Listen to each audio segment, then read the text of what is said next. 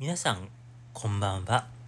9月19日、日曜日に収録をしております。えー、オリンピックが終わりまして、えー、パラリンピックも終わりまして、えー、菅政権も終わりを迎えようとしまして、えー、いよいよ今、次の首相、かっこ首相ですね。まあ、えー、自民、たとえ自民党総裁選があったとしても、本当の、えー、総理というのは、えー、その後の主犯指名で選べられるのであって、まあ、そこで、違う別の人が選ばれれば、その人が首相になるわけですから、えー、その前の段階でしかないのですが、え、まあ、自民党総裁イコール総理という位置づけに、まあ、なっている状態でありますけれども、えー、現在、岸田、えー、岸田、高市、野田、河野、の4人が立候補をしておりますが、えー、私個人としては、たとえ誰がなろなっても、えー、菅首相と同じく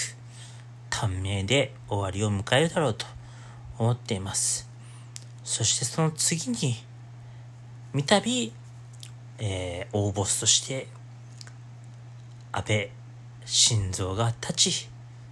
その時に、もしかしたら石破がで対立するのではないか。まあ、その時が、本当の自民党の運命を決める戦いでありますけれども、いずれにしろですね、自民党のここ衆議院における、衆議院総選挙における、えー、得票率っていうのはですね、えー、全民主党政権の時代に、えー、負けた票を超えたことは過去一度もございませんので、えー、中長期的に見れば自民党の没落というのは、えー、止めることはできないでしょう。えー、さて、今回はですね、えー、ちょっとオリンピックのことについてちょっと振り返ろうと思っています。えー、そもそもですね、いくらコロナ禍といい、コロナ禍とはいえ、日本の感染者の数から見れば、通常通り行っていても、まあ、観客ありで行っていてもよかったのではないのであろうかというのが、まず前提として思います。えー、次回2024年のパリ大会の開催国のフランスの新型コロナウイルス感染者の数は500万人を超え、世界で5番目に多く、死者も11万人を出しました。その次のですね、2028年ロサンゼルス大会が行われるアメリカでは世界で一番多い3000万人の感染者を出し、死者も60万人以上を数えています。それと比べ日本の感染者数感染者数は、えー、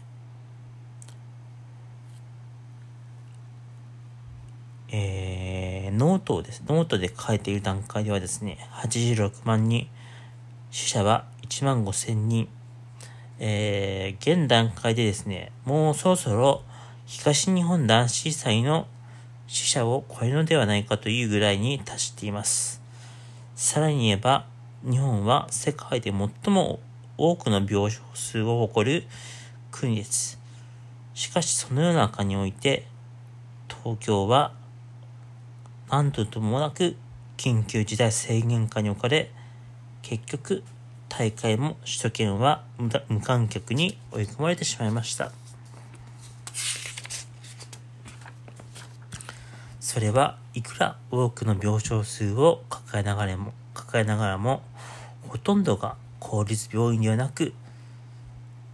コロナ専門病床の数が全体の数パーセントしかなく、またコロナ病床への転換も一向に進まないため、わずかでも新型コロナウイルス感染者が増えれば、すぐに医療崩壊に追い込まれるという、まさにガラパゴスな日本の医療体制こそ問題があります。しかしですね、いざオリンピックに突入すると、テレビは当たり前のようにオリンピック報道一色になりました。この間、コロナ関連のニュースは、ひっそりと忘れ去られたかのようであります。えー、NHK 総合で生中継された開会式の平均世帯視聴率は56.4%を超え記録しました。同じくゴールデン帯、えー、まあ、2008年北京オリンピックの開会式37.3%を大きく上回り、前回1964年大会東京大会で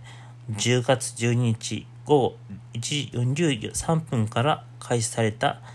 開会式の視聴率61.2%と比べばまずまずの数字であったでしょう。一応 NHK は50%以上を目標としていたようですが、その数字はクリアしました。しかし、事前の情報通り、天皇陛下は開会宣言において、私はここに第32回近代オリンピアードを記念する東京大会を宣言しますと述べられました。1960年大会では昭和天皇がオリンピアードを祝いと宣言したのに対し、今回は祝いとする表現ではなく、記念するという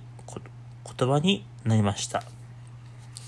開会宣言は国際オリンピック委員会 IOC の五輪憲章で英語とフランス語により厳密に文章が定められています。英語ではセレブレイティング。とし IOC が公開している五輪現象。2020年年度版。ではこれはこれは明確に祝いとされています。また英文が原本となります本憲章の英文と和文に違いがある場合には英文が優先されますとの注意書きもあります。そもそも宣言の宣言の言葉が厳密にここまで定められているのは式典が政治利用されるのを避けるためです。にもかかわらず宣言の文言が変更されました。開会式の国内での反応はどうだったのでしょうか？当日はブルーインパルスが都内都心上空を通過し五輪マークを描きました。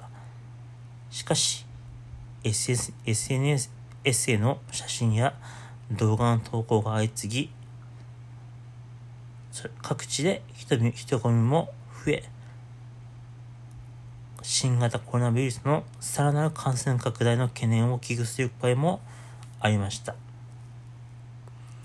夕方になるとテニスの大坂なおみ選手が聖火ランナーに選ばれという情報が流れ、ツイッターのトレンドでは最終点火者がトレンドとなりました。しかし、当初の第一候補者は競泳の池江璃花子選手であったとされます。そのツイッター上では午後8時を過ぎて開会式がスタートすると前向きなツイートが増えてきましたしかし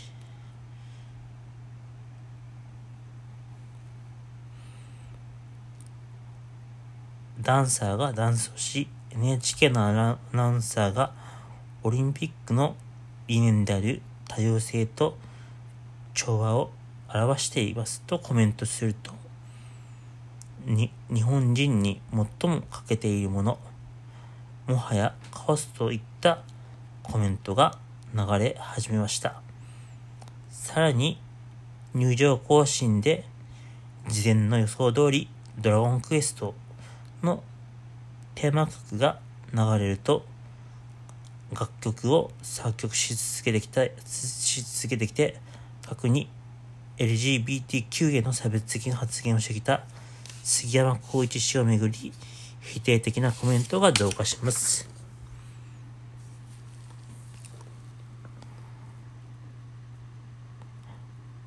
ツイッターでは過去のコメンコントでユダヤ人のジェノサイドを揶揄し演出担当を解任された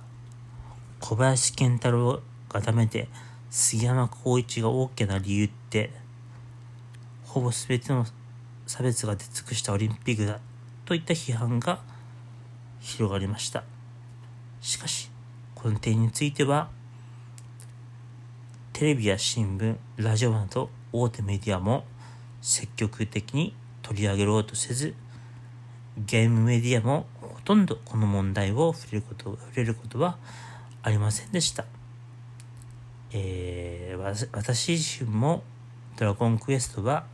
大好きなのでなのですが、えー、本当にドラクエというタブーが、えー、日本社会に、えー、空気として存在することを印象づまず印象づけたのではないでしょうか。えー、今日はここで終わります。皆さん、さようなら。また今度。